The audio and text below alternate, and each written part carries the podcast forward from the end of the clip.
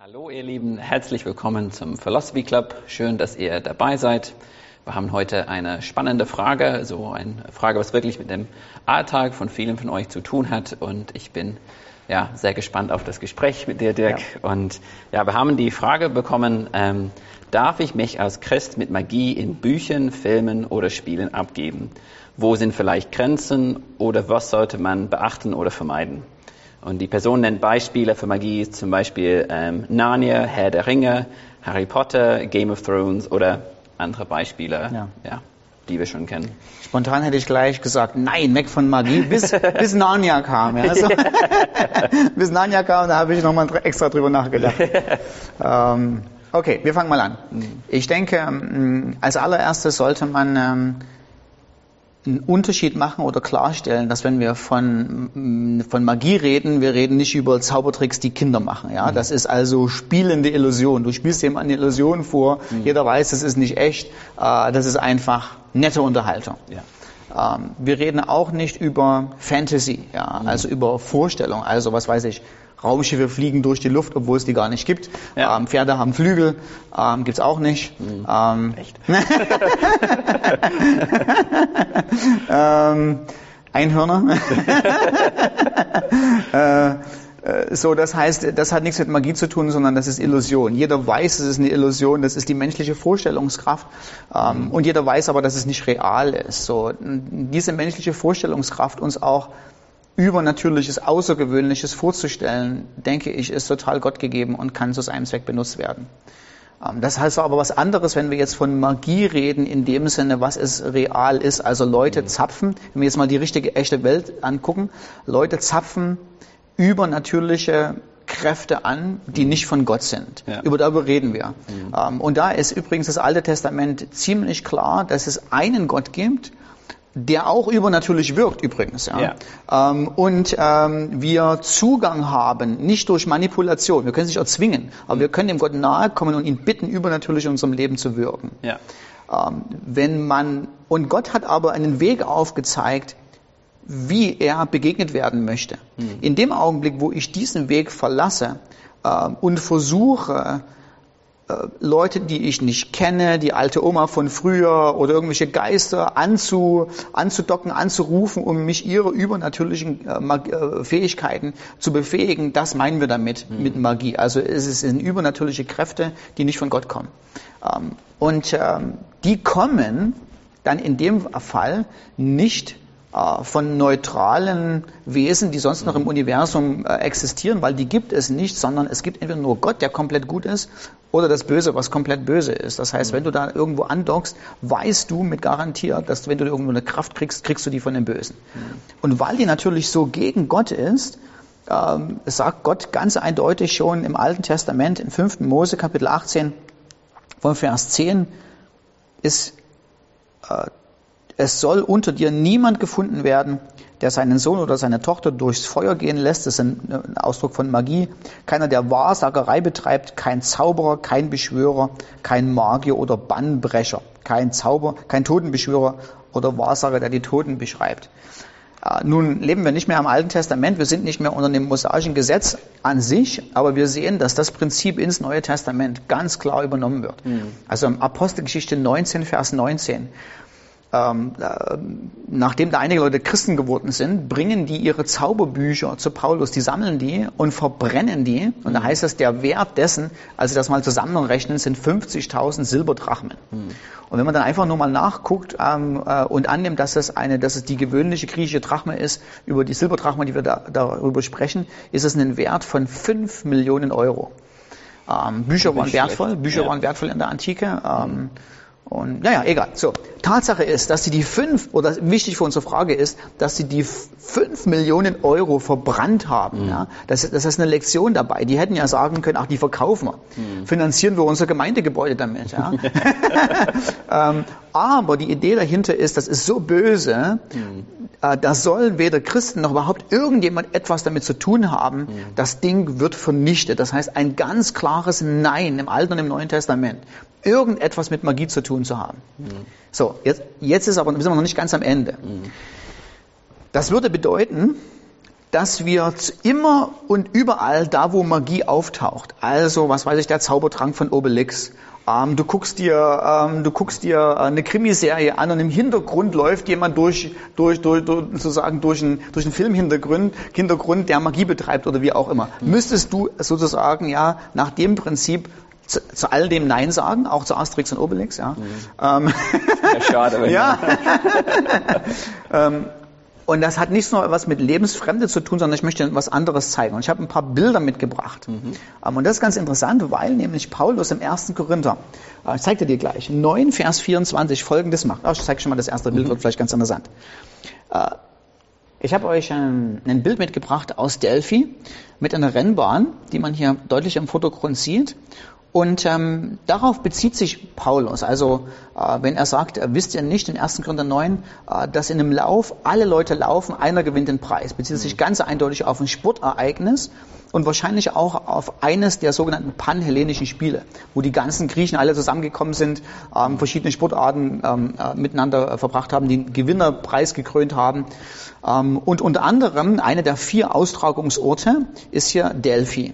Und ähm, wir denken einfach nur so, ach ja, eine schöne Rennbahn, wunderbar, ja, können wir als eine super Illustration verwenden fürs Neue Testament. Das Problem ist allerdings, und das sieht man dann gleich im nächsten Bild, dass diese Rennbahn eingebettet ist natürlich in eine Kultstätte, mhm. die alles dominiert.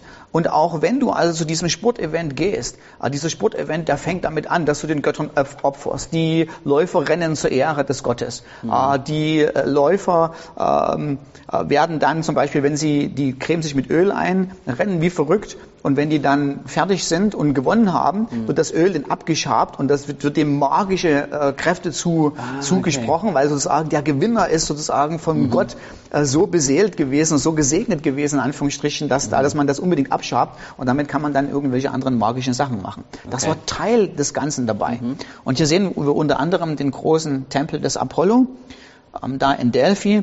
Und ich habe euch dann in dem Bild nochmal mitgebracht. So muss man sich das vorstellen. Ein großer Tempel nach dem anderen. Mhm. Und wenn Paulus da sagt, wisst ihr nicht, in einem Lauf, wo alle rennen, mhm. da denken die Leute nicht an eine neutralen olympische Veranstaltung wie in Tokio, wenn sie stattfindet, 2021. Ja. Schauen wir mal. ähm, sondern die denken an eine, eine, eine, eine, Kultstätte. Die denken, dass da was Kultisches mhm. äh, passiert. Äh, Im nächsten Bild ist auch, so habe ich es auch mal mitgebracht. Hier sind wir jetzt in Olympia. Ähm, Eingang äh, zur großen Rennbahn. Äh, und ähm, das werden wir dann gleich beim nächsten Bild noch sehen. Auch hier haben wir genau dasselbe Phänomen. Erstmal die eigentliche Rennbahn an sich. Aber wenn du in Olympia bist, wirst du Folgendes sehen.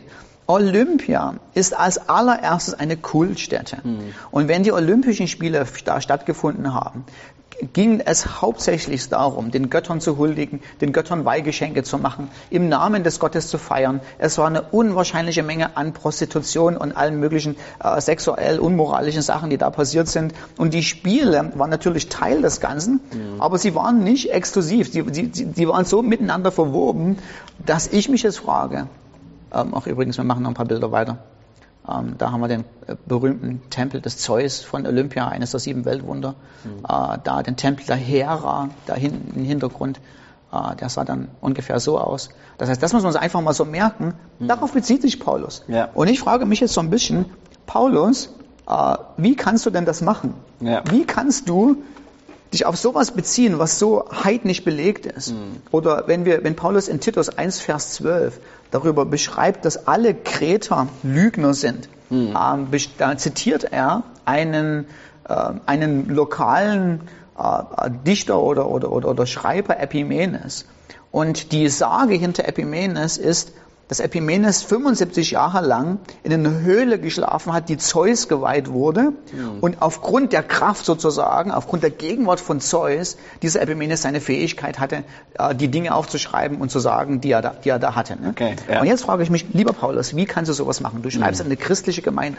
Wie kannst du solchen unheiligen, mhm. unheiligen Sachen da äh, dich darauf beziehen? Ähm, du musst dich doch eigentlich distanzieren davon, weil das ist doch, das hat was mit anderen Göttern zu tun, das hat was mit Magie zu tun. Und aus diesen beiden großen Polen, die wir jetzt haben, ähm, müssen wir versuchen, eine weise Antwort zu finden. Also ich denke, die, die Antwort ist komplexer, vielschichtiger, als nur zu sagen, immer da, auch wo nur eine Andeutung von Magie da ist, weg damit oder ach komm, alles egal. Mhm. Die Antwort ist nicht ja oder nicht nein, mhm. ähm, sondern was wir eindeutig sehen ist, Magie oder kein, nicht an Magie teilzuhaben, heißt nicht nur nicht aktiv dabei zu sein, mhm. sondern heißt generell sich von ihr zu distanzieren. Mhm. Ähm, also wenn du dran denkst, das Gebot äh, nicht Ehe zu brechen, hat, ist ja auch nicht nur das Gebot im Sinne von, ja, du darfst nur den Akt nicht machen, sondern ja. das beginnt schon vorher, mit, mhm. was ich mit meinen Augen mache. Mhm. Und deshalb würde ich auch sagen, äh, müssen wir jetzt, und dann werde ich dich dann gleich noch fragen, wie, wie mhm. du das in deiner eigenen Familie machst, wie du das in deinem persönlichen Leben machst. Es muss eine Form geben, oder was sind die Kriterien, dass ich mich auf der einen Seite davon distanziere, mhm. aber auf der anderen Seite nicht wie so ein abergläubischer Christ sozusagen durch die Gegend läuft, ja. äh, der immer, wenn irgendwo da in der hinteren Ecke äh, ein Mädchen mit einem Zauberhut langläuft oder so, die andere Straßenseite nimmt. Ja, so, ja. Äh, das ist sicher nicht Sinn der Zweck der Sache. Mhm. So, wie macht ihr das bei euch oder wie machst du das? Also für mich ist, was ich sehe, als so wichtig ist, ich gucke, wie was für einen Einfluss sowas auf meine Beziehung zu Gott hat. Mhm. Ähm, und ich denke vor allem, wenn wir merken, dass solche Dinge uns mehr faszinieren als Gott, dass, es mehr, dass ich mich mehr damit beschäftige in meinen Gedanken, dann weiß ich, dass das nicht gesund ist. Ja. Und ich glaube, dass auch wenn die Dinge nicht automatisch, wie du sagst, nicht automatisch, das ist Sünde, weg damit, es kann sehr schnell zu einem Problem werden, ja. wenn wir das zulassen. Und ich denke, das ist auch, was ich denke, weil zum Beispiel bei Zauberkräften der Fall ist, dass Menschen dann darüber nachdenken, was würde ich machen in dieser Situation, ja. wenn ich Zauberkräfte hätte? Ja. Oder was würde, sagen wir, Harry Potter in dieser ja. Situation machen? Ich denke, dann wird es echt gefährlich. Und ich denke, wir müssen auf uns selber hören, wie es uns geht. Und ich kenne eine ähnliche Situation bei mir selber mit Computerspielen. Und ich will auch nicht sagen, Computerspielen ist böse, ich spiele nie wieder Computer. Mhm. Aber ich weiß bei mir, ich habe viel gespielt und auch als ich dann fertig war am Abend, habe ich mich immer noch in meinem Kopf mit diesen Spielen beschäftigt. Mhm. Ich war dann bei anderen Sachen unkonzentriert mhm. oder abgelenkt. Mhm. So gefühlt war ich ständig in einer anderen Welt, so gedacht, was mache ich das nächste Mal, wenn ich spiele? Mhm. Wie geht es weiter in dem Spiel? Ähm, und es war auch schlecht für mich in dem Sinne, dass ich oft sehr lang nachts gespielt habe und dann war völlig übermüdet ja. am Tag danach. Und Gott hat sehr klar zu mir gesprochen und hat mir gesagt, ich will, dass du damit aufhörst. Und ich, ich kann ehrlich sagen, dass ich kein Gegenargument hatte, wo ich sage, aber Gott, das tut mir gut, ja. weil ich wusste eigentlich, da ist nichts Gutes für mich dran. Ja. Und es hat vielleicht in dem Moment Spaß gemacht, es hat mich vielleicht gut abgelenkt, aber ich weiß, dass es mir nicht gut getan hat. Und es hat mir auch in meiner Beziehung zu Gott nicht gut getan. Ja. Ähm, und ich, ich kann auch wirklich ehrlich sagen, es hat mir gut getan, damit aufzuhören. Ja. Ich habe Gottes Ver Verbot sozusagen nicht als Gott als ein Spaßverderber und erwähne ja. nicht, dass ich Spaß habe, ja. sondern wirklich, dass er will, dass ich ein gutes Leben ja. habe, dass es mir wirklich gut geht, dass ich Leben in Fülle habe und dass ich nicht mit falschen Dingen belastet werde. Ja. Ähm, und das ist das, wo wir aufpassen müssen, wo wir wirklich gucken, trennt dieses Ding mir von Gott. Ja ähm, behindert es meinen Schlaf, meine Aufmerksamkeit, wenn ich Zeit mit anderen Menschen verbringe, dass ich wirklich vor Ort bin, so wirklich präsent bin und nicht einfach abgelenkt in einer anderen Welt. Und das ist das, was ich denke, was man sich, die Fragen, die man sich stellen muss, ist, wie geht es mir nach solchen Filmen, ja. nach solchen Büchern mhm. oder Spielen? Kann ich danach schlafen oder ja, träume ich dann ganz verrückte Sachen und schlafe eigentlich nicht gut? Ähm, und auch so wie ich gesagt habe, beschäftige ich mich viel damit, ähm, wenn ich andere Sachen mache. Mhm. Ähm, und ich denke, das ist vor allem wichtig bei Kindern, ja. die noch nicht so richtig unterscheiden können, mhm. was ist echt und was nicht. Mhm. Und das ist uns sehr wichtig, dass unsere Kinder wissen, dass diese Dinge nicht echt sind, aber dass sie wissen, dass die Kraft Gottes etwas Echtes ist. Ja. Dass sie nicht irgendwie auf die Idee kommen, Jesus ist durch Magie von dem Tod auferstanden, ja. sondern durch die Kraft Gottes. Ja. Dass sie wissen, dass das real ist und dass die anderen Dinge einfach Fantasie sind. Genau. Ich hätte dich gleich gefragt, wenn du es nicht gesagt hättest, würdest du deine Kinder Eiskönigin äh, gucken lassen? Also kennst du den, den Film, den Disney-Film? Ich kenne den Film, ja.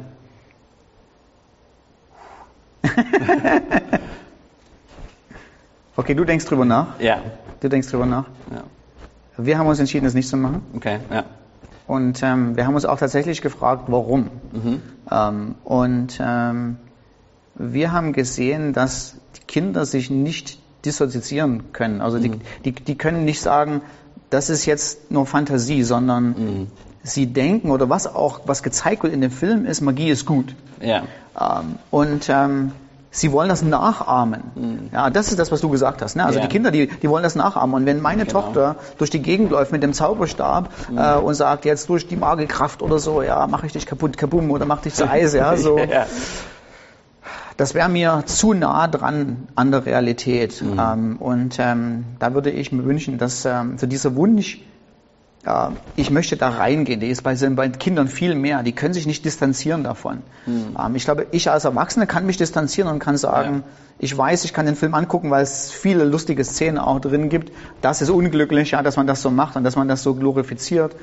Aber ein Kind kann das nicht. Ja. Und ich denke, ein Kriterium für mich auch ist, ähm, jetzt kommen wir auf Narnia zu sprechen, Ja. ähm, ist die Magie deutlich gekennzeichnet als gut oder böse? Oder wird die, das Böse als gut dargestellt und attraktiv gemacht?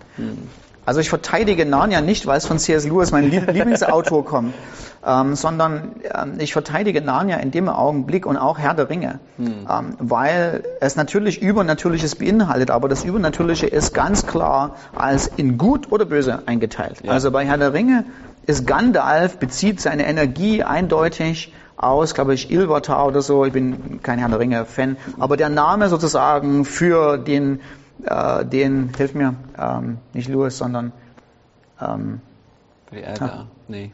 Oh nein. äh, Tolkien, Tolkien. Ja.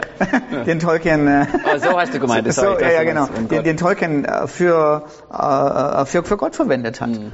Und auch bei Narnia ist es so, Lucy zum Beispiel in dem Film Die Reise auf der Morgenröte, die findet da so einen Spiegel, wo sie reinguckt und dann gibt es einen Zauberspruch, wie man sich selber zur schönsten, zur schönsten Frau machen kann. Mhm. Und sie sieht gleichzeitig, dass wenn sie das macht, äh, Leute Kriege führen werden, Könige Kriege führen werden, um sie zu gewinnen.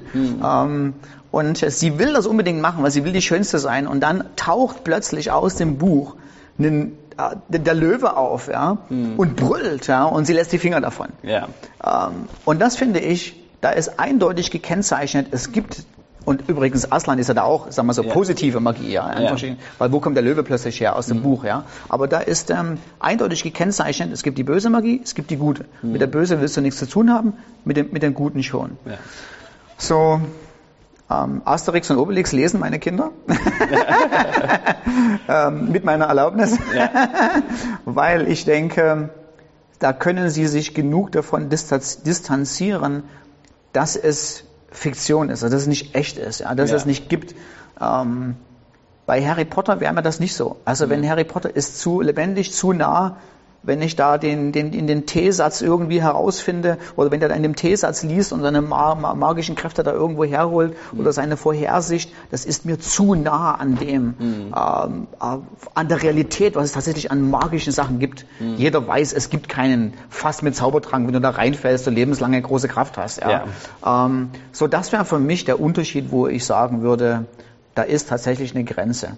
Das eine ist okay und das andere ist, ich möchte damit nichts zu tun haben. Ja.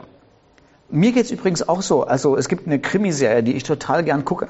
Ähm, Und ich weiß, hin und wieder kommt da auch zum Beispiel ähm, ja, ähm, untersuchen den Mordfall von irgendeinem Satanisten, der da gestorben ist oder Okay. so. Ja. Ich habe habe den angeguckt mit einer mit einer Warnleuchte dran, ja, und geguckt so, wie weit geht das Ganze. Ja. Und habe die ganze Folge zu Ende angeguckt. War auch okay. Ähm, In einer der nächsten Folgen war es tatsächlich komisch. Ja? Also da ging es die ganze Zeit darum, äh, was die Satanisten gemacht haben und das eigentlich Okay. so, das wurde so dargestellt, wie als wenn es so normal wäre, das Teil der Gesellschaft wäre.